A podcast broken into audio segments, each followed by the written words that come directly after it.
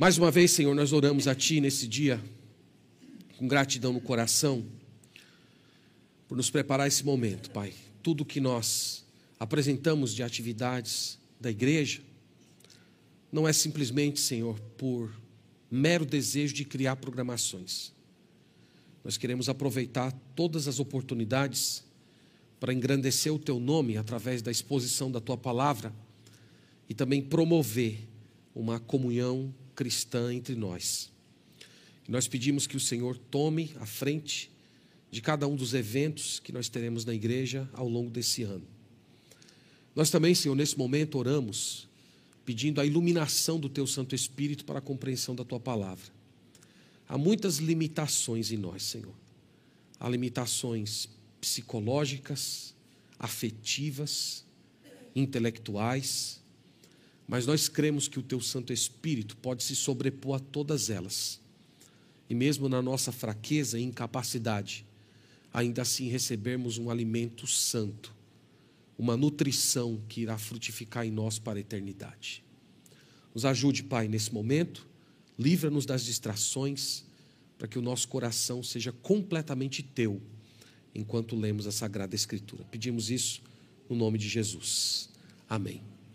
Tiago capítulo 5, meus irmãos, já de imediato, quero convidá-los a abrir a Sagrada Escritura.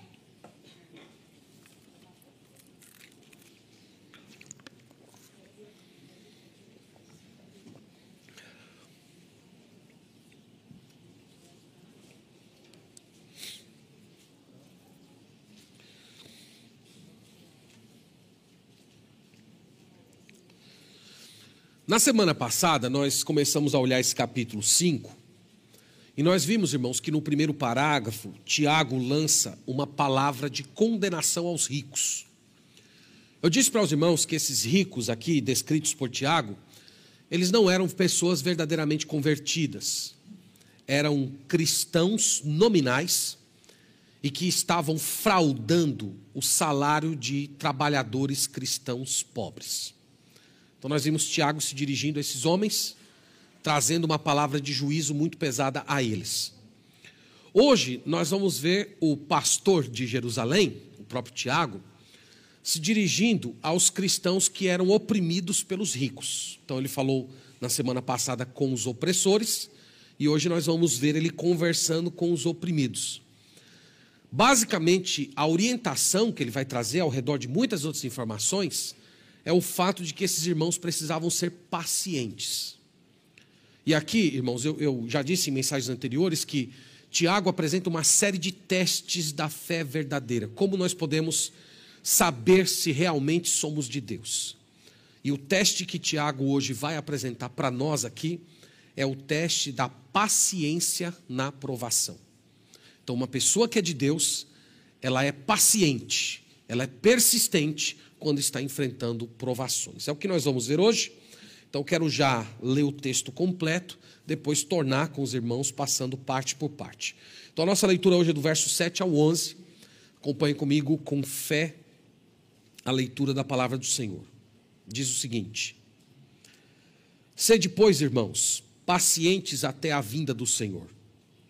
Eis que o lavrador aguarda com paciência o precioso fruto da terra até receber as primeiras e últimas chuvas. Sede vós também pacientes e fortalecei o vosso coração, pois a vinda do Senhor está próxima. Irmãos, não vos queixeis uns dos outros, para não ser julgados. Eis que o juiz está às portas. Irmãos, tomai por, por modelo no sofrimento e na paciência os profetas, os quais falaram em nome do Senhor. Eis que temos por felizes os que perseveraram firmes. Tendes ouvido da paciência de Jó, e vistes que fim o Senhor lhe deu, porque o Senhor é cheio de terna misericórdia e compassivo. Amém. Amém. Como eu disse, irmãos, aqui nós temos o teste da paciência. A paciência é, é, é colocada nesse texto sagrado como sendo uma das provas da fé salvadora. Então, nós, nós temos aqui, basicamente, quatro exortações que Tiago apresenta para esses cristãos que estavam sendo oprimidos pelos ricos, pelos ricos que eram cristãos nominais. A primeira coisa que Tiago diz para eles é o seguinte: que eles deveriam esperar com paciência o dia em que o Senhor julgaria os ricos opressores. A gente pode ver isso no versículo 7. Ele diz: Sede, pois, pacientes até a vinda do Senhor. Você deve ter notado que o versículo começa com uma conjunção pois. Essa conjunção, ela conecta esse parágrafo com o parágrafo anterior. E no parágrafo anterior, como eu já disse para os irmãos, Tiago estava apresentando a condenação dos ricos, dizendo que pelo fato deles serem opressores, pelo fato deles tomarem o salário dos cristãos pobres, aquela riqueza que eles, que eles acumularam por meio de fraude seria uma testemunha no dia do juízo final. Que aquela própria riqueza seria uma espécie de combustível do fogo que um dia iria devorar a carne deles. Então, Tiago está se mantendo dentro do mesmo assunto. Então, depois de falar com esses homens, ele agora olha para os pobres e diz, e diz basicamente: vocês, irmãos pobres, vocês que estão sofrendo hoje, vocês que estão tendo salário retido por pessoas inescrupulosas, vocês precisam ser pacientes. É o que ele diz na primeira linha do verso 7. 7. Sede, pois, irmãos, pacientes. Essa palavra paciente é a mesma palavra que em Gálatas capítulo 5, nós vamos falar disso até hoje à noite, é a palavra que é, que é traduzida lá como longanimidade. Basicamente, significa alguém que tem um fôlego grande. Essa palavra ela, ela, traz a ideia de um atleta que está no meio de uma, de uma corrida, mas mesmo já com pouco fôlego, já muito cansado, ele ainda persiste até terminar a sua corrida. Essa é a ideia. Então, Tiago está falando isso, irmãos, por quê? Porque muito provavelmente esses cristãos não estavam reagindo assim. Os irmãos sabem que quando uma pessoa vem sendo constantemente é, fraudada, enganada, quando uma pessoa vem sendo constantemente maltratada, é normal que ela se torne impaciente, é normal que ela comece a cultivar no seu coração raiva, desejo de vingança. Então é por isso que Tiago está levando essa palavra para esses irmãos. Essa é a única maneira de proteger o coração deles. Essa era a única maneira deles não serem consumidos por raiva e por desejo de vingança. Eles deveriam cultivar paciência cristã. A paciência cristã iria fazê-los esperar em Deus, a paciência cristã iria guardar o coração deles de maus sentimentos. A partir dessa fala aqui de Tiago, nós podemos depreender uma definição de paciência cristã. Então, a partir desse texto, nós podemos que concluir, concluir que paciência cristã é você suportar quem lhe maltrata sem dar lugar à raiva ou à vingança. Essa é a paciência cristã. Essa é a paciência que, por Paulo, lá em Gálatas 5, é chamada de o fruto do Espírito. É você suportar, é você se resignar diante de quem te maltrata, sem guardar no seu coração raiva e, e protegendo você da vingança.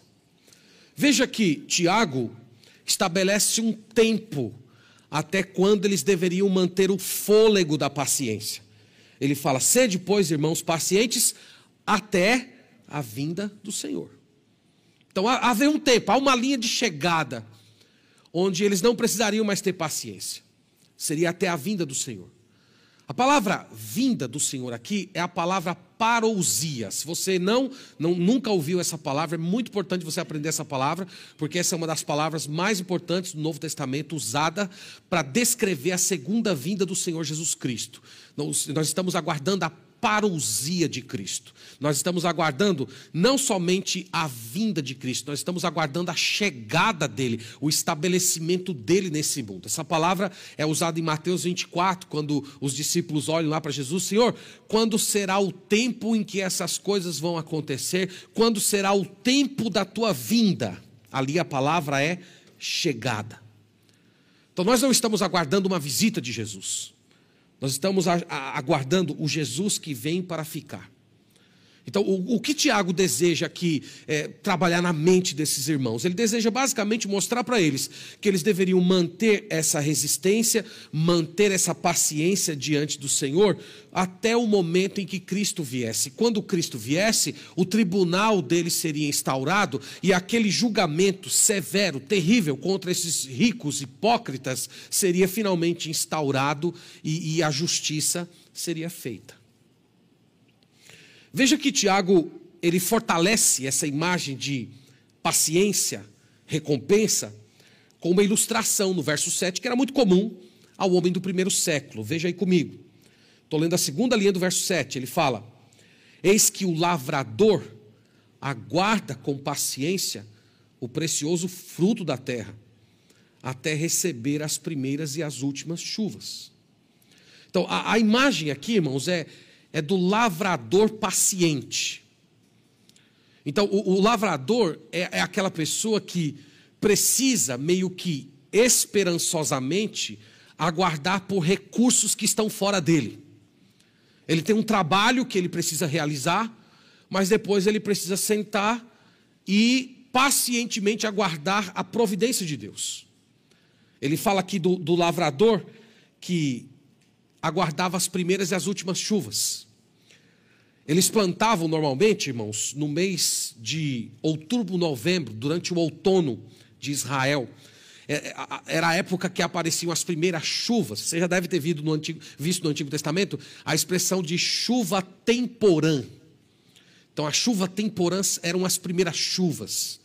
Elas eram aguardadas para fazer a terra germinar. E eles trabalhavam ali naquela terra e ficavam aguardando essas chuvas.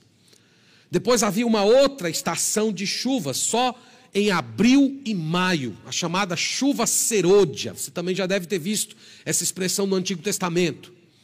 Então essa, essas chuvas, elas traziam a maturidade para os frutos, e aí eles podiam se alegrar e participar da colheita.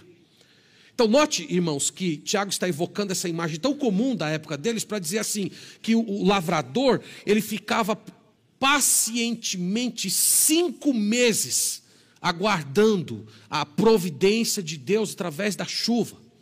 Eles, estavam, eles ficavam aguardando a visitação de Deus.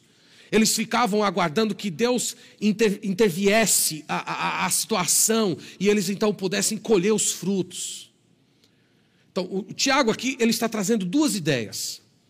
Primeiro, ele está trazendo a ideia de uma, de uma justiça que será feita. Ele já falou isso. Vocês devem ser pacientes até a vinda do Senhor. Deus vai fazer justiça por vocês. Mas do outro lado, Tiago também está mostrando para eles que haverá recompensa. Vocês vão colher os frutos da paciência. Vocês vão esperar, vocês vão sofrer, vocês vão, vão, vão aguardar uma providência que muitas vezes parece silenciosa, mas os frutos chegarão. Vai chegar o, o dia em que a paciência de vocês será devidamente recompensada. Então, isso era uma fala contra os ricos, mostrando que seria certa a punição deles, mas era também uma fala de esperança para esses irmãos que estavam sofrendo. Eles precisavam saber disso que Deus recompensa aquelas pessoas que esperam pacientemente nele, mesmo quando são maltratadas. No verso 8, meus irmãos, ele conclui a ilustração, reforçando a ideia anterior, dizendo o seguinte: Sede vós também pacientes, que é aquela ideia que nós já falamos do ânimo longo.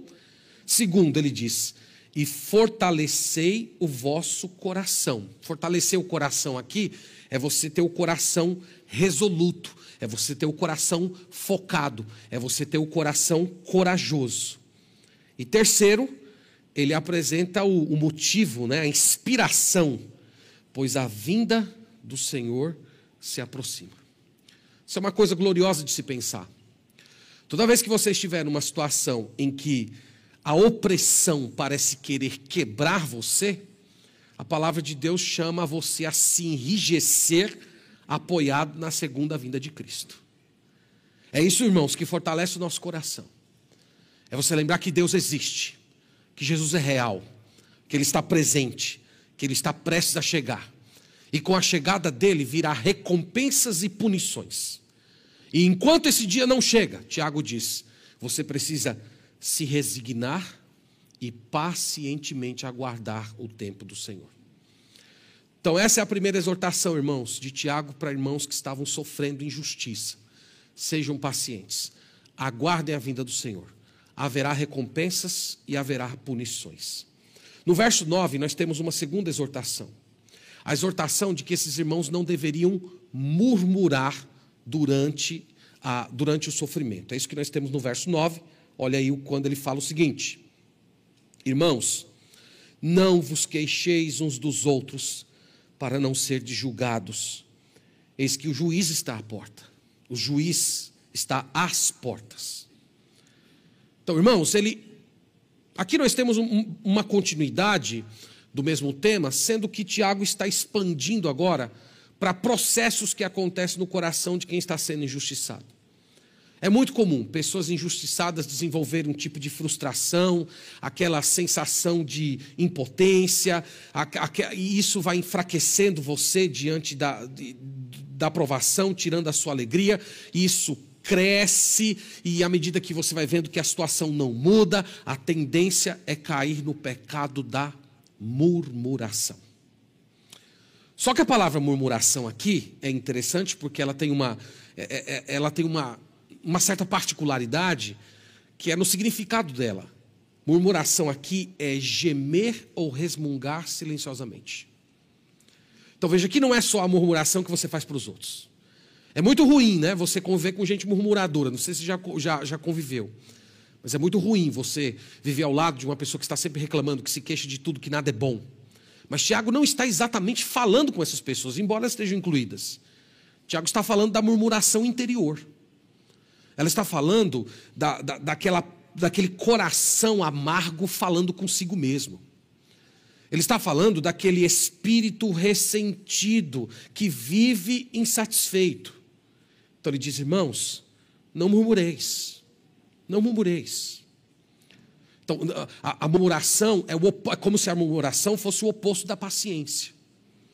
Então, é uma virtude que faz parte do seu coração. E ele apresenta o motivo aqui para o qual nós não, pelo qual nós não devemos murmurar. Ele diz: Não vos queixeis uns dos outros para não serdes julgados. É muito interessante isso aqui, porque Tiago tinha acabado de falar da segunda vinda de Cristo. Aqui ele está falando da segunda vinda de Cristo de novo. Mas ele está falando dentro de um outro enfoque. No enfoque anterior, nós vimos ele falou que a segunda vinda de Cristo iria trazer juízo para os opressores e recompensa para aqueles que esperaram. Mas aqui agora ele está falando da segunda vinda de Cristo dentro de um outro enfoque. Ele diz: Nós seremos julgados. Nós seremos julgados por nossa murmuração. Nós seremos julgados pelas amarguras do nosso coração nós seremos julgados por aquele espírito no qual nós estamos sempre nos queixando conosco mesmos. Às vezes sem comentar com ninguém, mas a própria alma amarga, amargurada pela força da aprovação. E a Bíblia fala, irmãos, a respeito desse julgamento. 2 Coríntios capítulo 5, versículo 10, o apóstolo Paulo fala que cada um de nós irá comparecer no tribunal de Cristo, onde nós seremos julgados a partir daquilo que nós fizemos com o nosso corpo. Em 1 Coríntios capítulo 3, verso 4 e 5, o apóstolo Paulo também fala que nós vamos comparecer diante de Deus e lá os intentos do nosso coração serão demonstrados. Dentro desse assunto, eu queria que você deixasse marcado aí, primeira é, Tiago, e vá comigo a segunda João. Nós temos uma, uma palavra muito interessante de João àqueles irmãos a respeito desse assunto esse assunto do julgamento. Aqui eu não estou falando do julgamento dos ímpios, irmãos, que isso fique bem claro. O julgamento dos ímpios é simplesmente para eles receberem a condenação deles. Eu não estou falando desse julgamento. Esse julgamento está lá em Apocalipse capítulo 20. Os livros foram abertos, cada um, foram, cada um foi julgado segundo as suas obras. Aqueles que não foram encontrados escritos no livro foram lançados no lago de fogo e enxofre. Não é esse julgamento. Nós estamos falando de um outro julgamento. É o tribunal de Cristo. Esse julgamento é para quem é crente. Esse julgamento não é para definir se você é salvo ou não.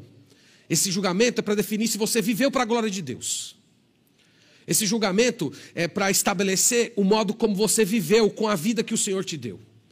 como você tratou o corpo, o templo do Espírito Santo. E dentro desse assunto, na segunda epístola de João, versículo 8, ele traz uma palavra de advertência para aqueles irmãos, dizendo o seguinte: Acautelai-vos para não perderdes aquilo que temos realizado com esforço, mas para receberdes completo galardão. Vocês estão vendo que João está falando? João está falando que a, a, postura daqueles irmãos, o contexto aqui é o contexto dos falsos mestres, a, a, a relação desses irmãos com os falsos mestres poderia fazer com que eles perdessem galardões, eles perdessem as premiações. Nós não sabemos definir direito o que é galardão na Bíblia, nós não temos informações muito, muito concretas a respeito disso. A Bíblia fala de coroas, de, de, de, de, presentes. Nós não temos informações corretas, mas o fato é que há certas bênçãos que Deus tem reservado para o seu povo no futuro, e essas bênçãos podem ser perdidas agora.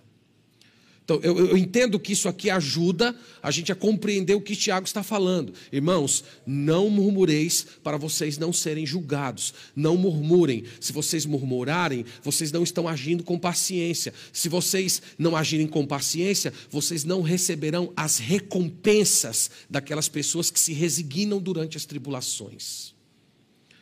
Em Apocalipse 22, versículo 12, Jesus fala que ele está vindo, ele está trazendo com ele o galardão para premiar todos aqueles que andaram com ele.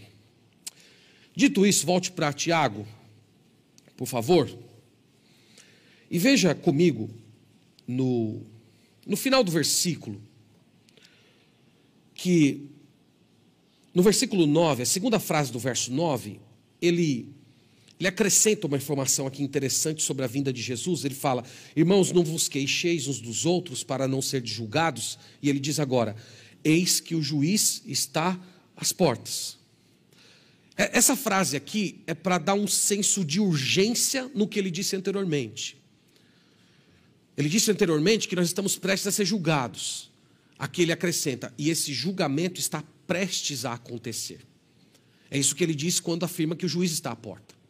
Então a imagem aqui é como se todos nós estivéssemos sentados num tribunal, todos em, absolutamente, em absoluto silêncio, e nós escutássemos a caminhada do juiz pelo corredor a passos largos, e de repente a mão do juiz batendo com força a porta e o portão do tribunal se abrindo para que o juiz viesse e assumisse o seu lugar.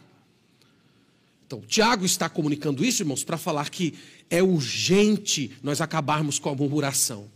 É urgente nós substituirmos o pecado da murmuração pela virtude da, da resignação, porque nós estamos prestes a ser julgados. Esse julgamento está prestes a acontecer. Jesus Cristo está próximo, como nunca esteve, de, de, de voltar.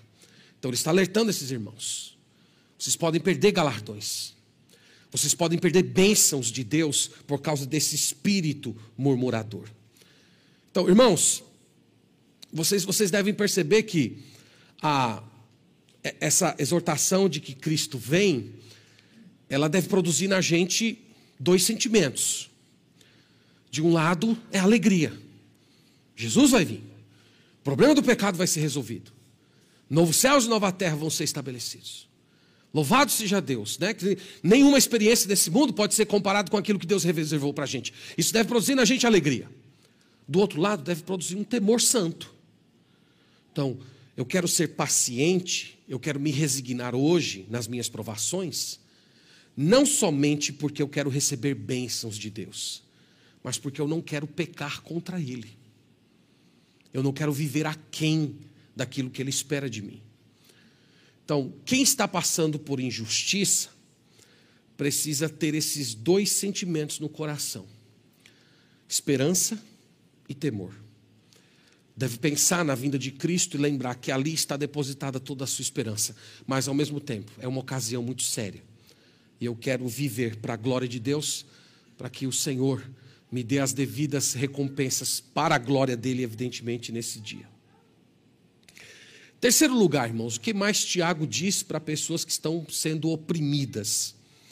Tiago chama, em terceiro lugar, esses irmãos a considerarem os exemplos bíblicos. Você pode ver isso no, no versículo, 1, no versículo 10, ele fala: Irmãos, tomai por modelo de sofrimento e na paciência os profetas, os quais falaram em nome do Senhor. Tiago agora chama os exemplos da Bíblia. E, e, meus irmãos, todos nós precisamos de exemplos, todos nós precisamos de referência, todos nós, todos nós precisamos de pessoas que inspiram a gente. Então, Tiago agora coloca a gente diante de exemplos bíblicos de sofrimento e paciência. E ele cita aqui os profetas que falaram em nome do Senhor. É como ele, está, como ele estivesse dizendo: consulte o, a, a, Sagrada Escritura, e lá você vai ver uma galeria de profetas que foram exemplos de paciência e sofrimento. Ele não cita nenhum nome específico, mas você que já leu o Antigo Testamento sabe que não faltam exemplos. Nós poderíamos citar o profeta Elias, ameaçado de morte por gente poderosa, solidão, ora sustentado por corvos, ora sustentado por viúva pobre, lidando com um povo que havia se curvado diante de Baal. Nós poderíamos lembrar de Jeremias, odiado, perseguido, preso, jogado em uma cisterna com lama até a altura da cintura. Nós poderíamos lembrar Ezequiel. Ezequiel era um homem, irmãos, profundamente apaixonado pela esposa dele. E Deus um dia apareceu para ele e disse assim: Eu vou tirar de você a delícia da sua vida, e você não vai poder se casar novamente. E Deus foi lá e tirou a vida da, da, da mulher dele. E aquele homem carregava uma dor terrível de luto no seu coração. E aquela dor era fundamental para ele exercer o seu ofício de profeta. É como se ele estivesse sentindo a própria própria dor que o Deus Todo-Poderoso estava sentindo para, para, no seu relacionamento com Israel. Nós temos o profeta Oséias. Deus diz para ele: vai lá, se casa com uma prostituta, ela vai te trair. E quando você sentir a, a, a, dor da infidelidade daquela mulher, você vai ter um pouco da consciência da dor que eu estou sentindo diante da infidelidade de Israel a mim. Exemplos de paciência, exemplos de sofrimento. Nós temos Moisés, com aquele povo incrédulo de Israel no deserto. Nós temos o próprio Davi, anos e anos sendo perseguido por Saul, passando de caverna em caverna. Quando você vai para o Novo Testamento, nós temos em Hebreus 11 aqueles heróis da fé, que a Bíblia fala de pessoas cerradas ao meio, vestidas com peles de animais, pessoas, irmãos, que viviam em covas e cavernas para escapar da morte. Que galeria maravilhosa nós temos, irmãos, de exemplos de pessoas de fé, de paciência, de perseverança e que esperaram, que esperaram no Senhor. E sabe o que está, o Tiago está dizendo? Esse, esse, essas pessoas são a nossa fonte de inspiração. Essas pessoas são os nossos exemplos. Esses aqui, irmãos, são os nossos heróis. Os jovens aí, adolescentes, olha, aqui Homem de Ferro, Capitão América, Homem-Aranha, Universo de si. Isso aqui é fichinha perto desses homens aqui. Esses aqui são os heróis do povo de Deus. São aquelas pessoas, irmãos, que receberam a, a porção de sofrimento que o Senhor lhes deu e eles simplesmente se resignaram. Eles esperaram com paciência, sentindo na pele sentindo física, emocionalmente, toda a, a dor da, da, providência dura com a qual o Senhor as visitou. E Tiago está dizendo: visite esses exemplos, olhe para essas pessoas, se inspirem nessas pessoas. Vocês verão que vale a pena ser paciente durante a tribulação. No verso 11, ele fala algo interessante sobre esses homens, que nós acreditamos, mas às vezes não acreditamos muito quando diz respeito a nós. Mas veja o que ele diz na primeira linha do verso 11: ele fala: Eis que temos por felizes os que perseveraram firmes. Isso, irmãos, não, não é verdade? Todos nós consideramos pessoas bem-aventuradas aquelas que perseveram com paciência. Quando você olha uma pessoa que suporta o sofrimento sem murmurar, sem blasfemar, sem se ressentir por Deus, que recebe ali a sua porção de dor e não reclama, vive para a glória de Deus, até frutifica naquela condição. Quando nós olhamos para, aquela, uma pessoa desse tipo, o que é que normalmente dizemos? Que pessoa abençoada. Não é verdade? Então, Tiago está dizendo isso. Essas são as pessoas mais felizes. Essas pessoas são as pessoas mais bem-aventuradas que existem. E aqui, irmãos, nós aprendemos algo sobre a bênção de Deus. Grave bem isso no seu coração. Bênção de Deus não vem apenas para você realizar grandes coisas. Bênçãos de Deus vêm para você suportar grandes fardos. Então não é só para você fazer e realizar grandes coisas na obra do Senhor mas é para ver, às vezes, você carregar uma porção terrível de sofrimento. A bênção de Deus também vem, vem para isso. E no verso 11, a segunda parte dele, Tiago nos coloca diante do maior sofredor do Antigo Testamento, que todos vocês sabem muito bem quem é.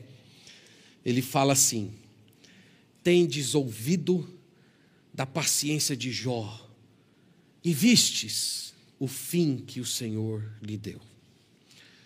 E eu, eu, eu gosto, irmãos, particularmente do fato dele ter mencionado Jó. Veja que ele, ele, ele primeiro falou de uma forma geral de todos os profetas, e depois ele particularizou na figura de Jó. E eu gosto disso, porque vocês sabem que a paciência de Jó, ela não foi aquela postura passiva. Nós poderíamos dizer assim que a paciência de Jó, ela foi energicamente ativa. Porque ele questionou, ele protestou, ele argumentou, ele chorou, ele, ele discutiu com Deus. Mas o fato é que ele nunca abandonou a sua fé no Senhor, embora não compreendesse a razão do seu sofrimento. Então é maravilhoso ele citar Jó. Isso é uma, é uma fonte de consolo para a gente. É para mostrar que você pode ter a virtude, o fruto do espírito da paciência, mas ainda assim, isso significar que internamente você pode estar lutando com Deus. Você está lá querendo compreender, às vezes até com seus sentimentos bagunçados, mas é, essa paciência se expressa no fato de que você nunca vai dar as costas para o Senhor, que você nunca vai deixar de orar a ele, que você vai continuar buscando nele tudo aquilo que você precisa, todo o recurso necessário para continuar. E ele diz: vocês conhecem a, a história de Jó. Jó derrotou Satanás através da paciência, da paciência dele. Ele diz ainda que e vistes o fim que o Senhor lhe deu. A palavra fim aqui é uma palavra importante na Bíblia, é a palavra propósito. Então vocês, Tiago está dizendo, vocês viram o propósito de Deus na história daquele homem. O propósito de Deus envolvia testar a profundidade da fé dele. O propósito de Deus incluía fazer com que ele tivesse uma percepção de Deus como ele nunca teve ao longo da sua vida. Antes eu te conhecia só de ouvir, mas agora os meus olhos te veem. O propósito de Deus era envergonhar Satanás e no final de tudo aumentar a bênção do próprio Jó. Então Deus está fazendo isso. Então é, o, o autor saca Jó e coloca Jó diante dos sofredores para dizer isso, para dizer isso. Tem um fim, tem uma finalidade, tem um propósito. Deus está realizando algo em nós antes de fazer algo através de nós. Então, irmãos, esse é o convite para os irmãos sofredores. Sigam os exemplos. Os exemplos colocados na Bíblia são as inspirações para a gente de sofrimento e perseverança. Em quarto lugar, Tiago chama esses irmãos a considerar o caráter de Deus. Veja que essa é a, isso está na última frase do verso 11, quando ele declara assim: Porque o Senhor é cheio de terna misericórdia e compassivo. Essa frase, irmãos, ela é absolutamente importante. Porque vocês sabem que na obscuridade da provação, às vezes somos tentados a questionar o caráter de Deus. O Senhor está aqui, o Senhor está comigo, o Senhor me ama. Será que o Senhor é essa pessoa mesmo que eu tenho acreditado ao longo dos anos? Nessas horas é fundamental você recordar o caráter do Deus a quem você serve. E ele descreve aqui o caráter de Deus como cheio de terna misericórdia e compassivo. Essa expressão, terna misericórdia, significa literalmente que Deus é muito intestinal. Para a gente é meio esquisito isso, né? Mas para o homem, para o homem oriental, o centro das emoções está na barriga. Nós usamos um pouco disso, né? Quando falamos, ah, me deu um frio na barriga. Então, Para o homem oriental, o centro das emoções está na barriga. Né? Quando um homem oriental está apaixonado, ele olha para a mulher e diz assim: As minhas tripas estão revirando por você. São muito românticos, né, os homens, os homens orientais. Então, quando ele fala aqui que Deus é muito intestinal, ele está querendo dizer assim: que Deus é emotivo. Que Deus de fato sente, meus irmãos, o sofrimento do seu povo. O nosso Deus não é um Deus impassível. Ele não é um Deus distante. Ele não é um Deus que não se relaciona. Ele não é alguém que assiste friamente do outro lado, da outra dimensão da existência, aqueles que estão vivendo para Ele aqui nesse mundo sofrendo. Não, Deus não é assim. Deus é cheio de compaixão. Deus sente profundamente a dor dos seus filhos. Você não acha que essa é uma boa recordação para os dias de aflição? Você não acha? Então, naqueles dias em que há profundas dores na sua alma, dores emocionais, dores no corpo, você poder dobrar o seu joelho e se consolar com essa ideia. Eu sei que o meu Deus sabe o que eu estou passando. E Ele não sabe apenas é, intelectualmente falando, Ele sabe no sentido de sentir. Ele sente a dor que eu estou carregando também. Esse é o nosso Deus, irmãos. Ele é um Deus que se emociona, Ele é um Deus que se envolve, ele é um Deus que sente profundamente todas as dores que são infligidas sobre o seu povo. Então, isso é um bom consolo de Deus para a gente. Então, sintetizando aqui o que nós vimos, irmãos, Tiago está falando com crentes injustiçados por ricos opressores. E ele diz, em primeiro lugar, que esses irmãos deveriam ser pacientes, que eles deveriam esperar a vinda do Senhor. No dia da vinda do Senhor, aquelas pessoas seriam julgadas, eles receberiam recompensas do Senhor. Por outro lado, Tiago diz: não murmurem. Não murmurem. A, murmuração mata a virtude da paciência. Não murmurem, porque vocês serão julgados também. Depois ele chama esses irmãos a considerar os exemplos, os profetas bíblicos, a própria pessoa de Jó. E por último, ele apela: lembrem-se de quem é Deus. Deus é cheio de emoções boas. Deus possui um caráter compassivo. Quero passar aqui para algumas lições, irmãos, para a gente refletir a respeito delas e depois orar ao Senhor. Eu, eu, eu queria começar com uma palavra triste. Eu, eu queria começar me dirigindo àquelas pessoas que ainda não entregaram a vida a Jesus. Eu queria, de uma forma bem direta, mas com contrição no coração, até orei por você que porventura esteja ouvindo isso mas o seu sofrimento não é uma aprovação divina. Não é, de acordo com a Escritura. O seu sofrimento não é para te aperfeiçoar. O teu sofrimento não é para fazer, de trazer bênçãos maiores. Não, não é verdade. E volto a dizer, eu falo isso com tristeza. O sofrimento de que não se converteu é um sinal de alerta. Sua dor é uma forma de um aviso. É como se fosse um sinal de que coisas piores estão por vir. A sua aprovação é uma pequena amostra da indignação de Deus. É como se fosse um alerta que tem uma coisa terrível te esperando, uma dor excruciante no futuro, que essa dor hoje nem, nem se compara. Então, a, a sua dor é, é como se fosse um chamamento, é como se fosse Deus sacudindo você. Você precisa se arrepender dos seus pecados. Você precisa abandonar o mal, você precisa dar as costas para a iniquidade. Senão, é, é, essa dor que você está padecendo hoje, ela vai se multiplicar em proporções eternas. E você vai sofrer uma ira interminável. Eu espero que Deus abra o seu coração para você entender isso com a sua alma. Eu espero que isso sirva para você de estímulo para consertar a sua situação com Deus ainda hoje de curvar o seu joelho diante dele, se arrepender dos seus pecados, acreditar que Jesus Cristo morreu uma morte substitutiva, que ele paga o preço das nossas transgressões, e a partir do momento que você se entregar para o Senhor Jesus Cristo, essas provações, elas vão ganhar uma dimensão diferente. Elas não serão mais meios de Deus alertar você para uma destruição futura, mas serão formas de você crescer, ser aperfeiçoado na caminhada cristã. Então, considere isso, no nome do Senhor Jesus. Que Deus abra o seu coração para você acolher esse princípio com a sua alma.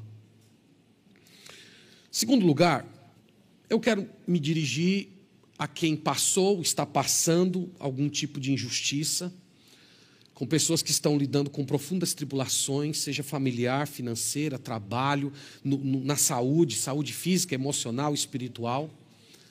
Então, esse texto foi escrito especialmente para você. E o que esse texto traz para você? Primeiro, esse texto traz um alerta. Na verdade, há três perigos que nós encontramos aqui que pessoas que estão sofrendo podem ser vítimas.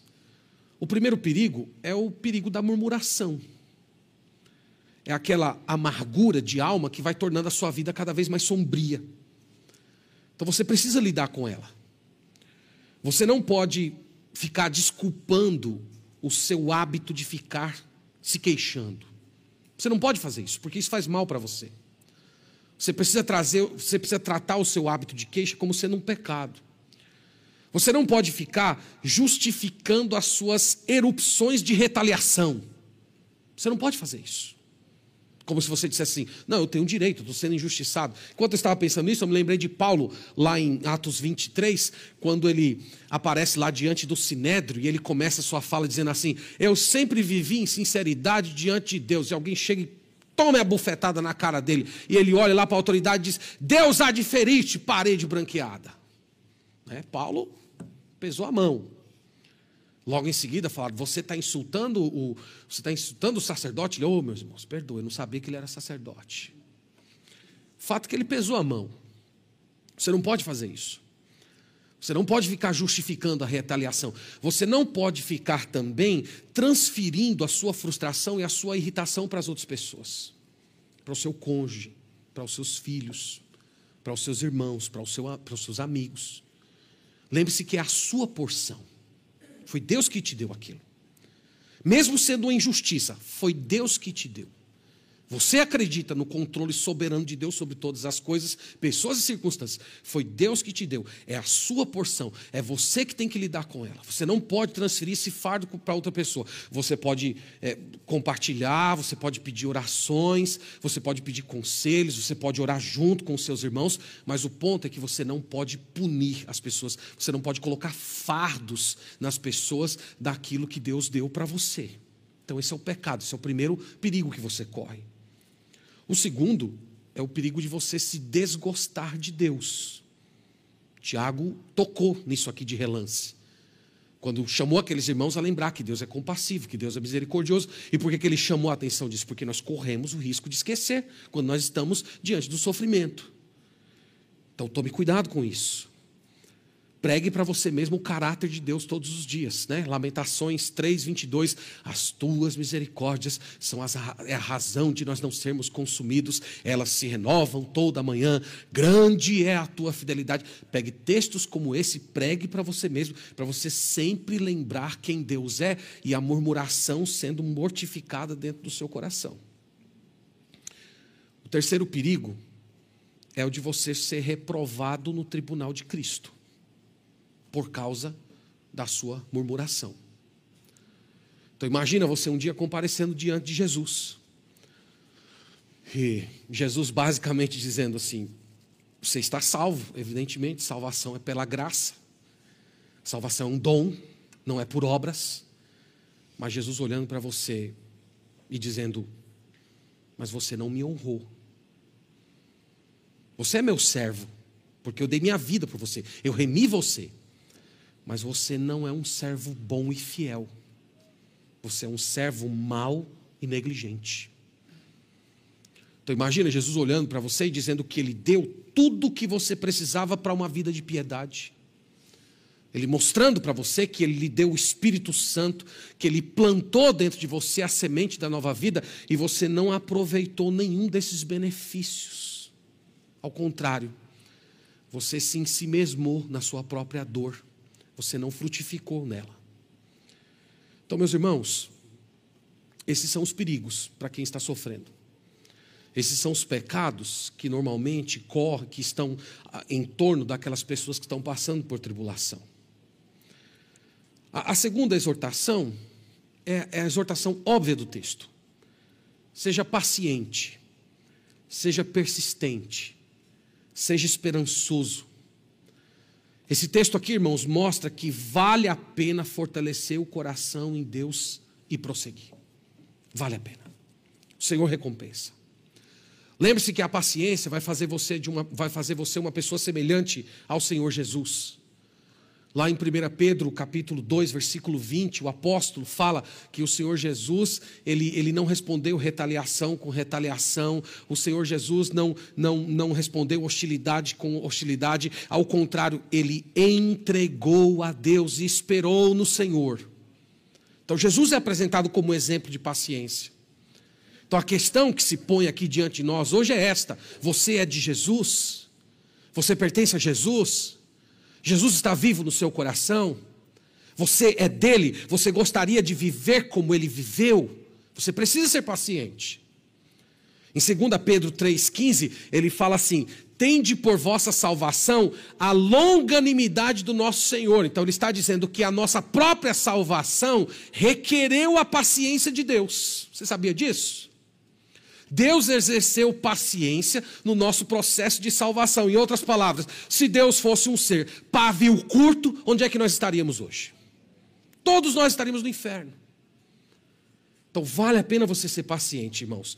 Vale a pena, vale a pena você ser paciente, porque isso vai fazer você uma pessoa semelhante a Cristo. Deus vai aprovar você. Imagina o Senhor Jesus Cristo, lá do alto dos céus, olhando para você e conversando com o Pai. Olha, Pai, como ele se parece comigo. Olha, Pai, como essa serva, como essa serva me honra. Veja como essa pessoa é paciente, como essa pessoa está exibindo as mesmas virtudes que eu exibi quando estava entre eles no meu ministério terreno. Vale a pena ser paciente. Esse texto também, irmãos, lembra que Deus vai recompensar a sua paciência. Os frutos vão chegar. Vai haver na sua história, provavelmente, uma estação de estiagem, em que parece que tudo está seco, mas os frutos da recompensa de Deus haverão de chegar. Talvez esses frutos cheguem ao longo dessa vida, como aconteceu na experiência de Jó, cujo o segundo estado foi muito melhor do que o primeiro. Mas pode ser que o fruto da sua paciência não ocorra nesse mundo, como foi o caso dos profetas. Jeremias recebeu recompensa nesse mundo? Não. Jeremias provavelmente foi morto. É, foi, foi, morto ali durante aqueles períodos de invasões, de exílios. Nós nem sabemos precisar quando foi que ele faleceu. O fato é que ele não viu a restauração do povo para, qual, para o qual ele, ele tanto desejou. Eles não receberam recompensas. O próprio Moisés, que lutou, lutou, lutou, lutou, ele, ele terminou os seus dias sem entrar na terra prometida, que ele tanto ansiou e pediu ao Senhor. Então pode ser que a sua recompensa venha ainda nessa, na, na, sua história presente, mas, mas é certo que a sua recompensa será no futuro. A sua recompensa virá, virá no dia da vida eterna. Então Deus vai recompensar. Esse é o fato que não muda. Deus vai recompensar. Deus vai recompensar se você se resignar. Deus vai, vai recompensar se você esperar com paciência. Deus, irmãos, Ele concede graça, Ele abençoa aquelas pessoas que se fortalecem em Deus e aceitam a sua porção de dor com esperança no coração e frutificando. Deus recompensa. Essa é a grande mensagem do livro. Há dois combustíveis para a paciência perseverante. O primeiro nós já vimos, os exemplos bíblicos. Então, se você está lutando com profundas provações, é hora de você dar uma lida ali no Antigo Testamento. Aproveita a leitura bíblica de um ano, dá uma parada na vida desses homens, os grandes homens de Deus do Antigo Testamento. Os heróis da fé de Hebreus capítulo 11. Se debruce, estude, ore, medite na vida desses homens. Olhe para você mesmo e diga: Eu não sou melhor do que eles. Esses homens eram gigantes. Eu sou, sou, sou uma criança perto deles. e olha a vida que eles tiveram. Se debruce sobre a vida desses homens. Homens fracos, como nós também somos, mas que esperaram no Deus Todo-Poderoso e exerceram paciência e foram vencedores. Você vai ver isso na história desses homens. E o segundo combustível, e esse aqui eu vou dizer que é um, é um combustível aditivado, é a segunda vinda de Cristo. 1 João capítulo 3, vá comigo até lá, por favor. Veja o, o efeito que a segunda vinda de Cristo produz no coração de quem é piedoso.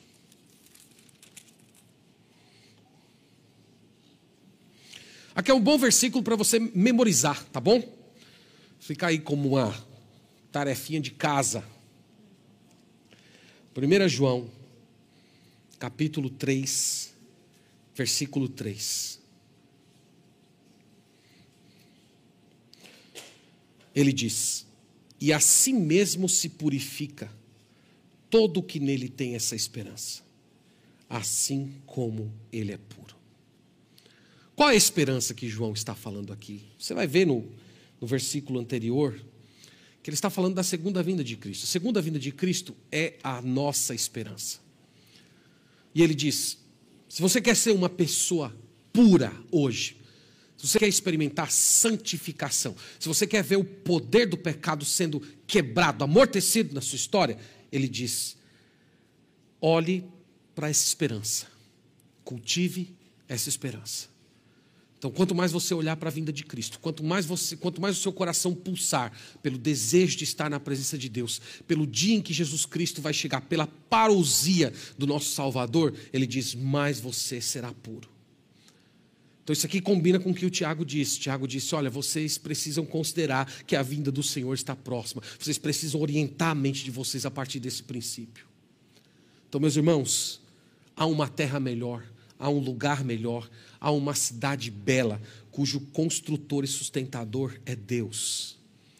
Então, nos dias em que você estiver com o coração sombrio, no dia em que você tiver com aquela sensação que as garras do mundo estão fincadas em você, que o inimigo parece querer destruir a sua história, olhe para o que o Senhor Jesus preparou.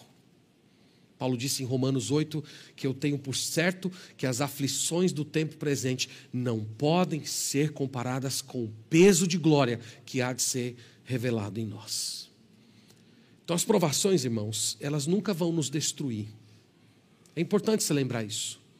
A sua dor, a sua porção de sofrimento, a, sua provação não vai te destruir, porque a destruição que toda aprovação carrega embutida nela já foi lançada sobre Jesus Cristo. E é por isso que as, as provações hoje nos aperfeiçoam.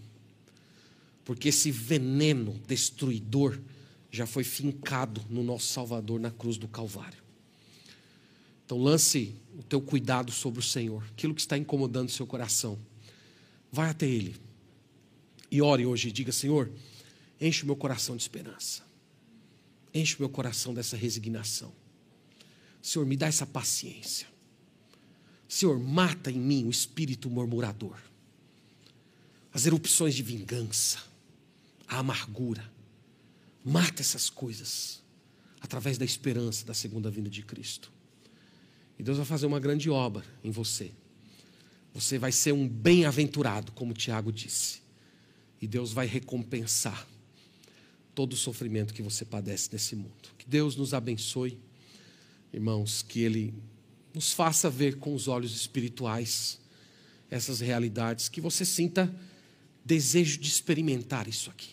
Eu quero viver isso, eu quero que essa, essa realidade aqui seja de fato a minha história. Vamos orar ao Senhor.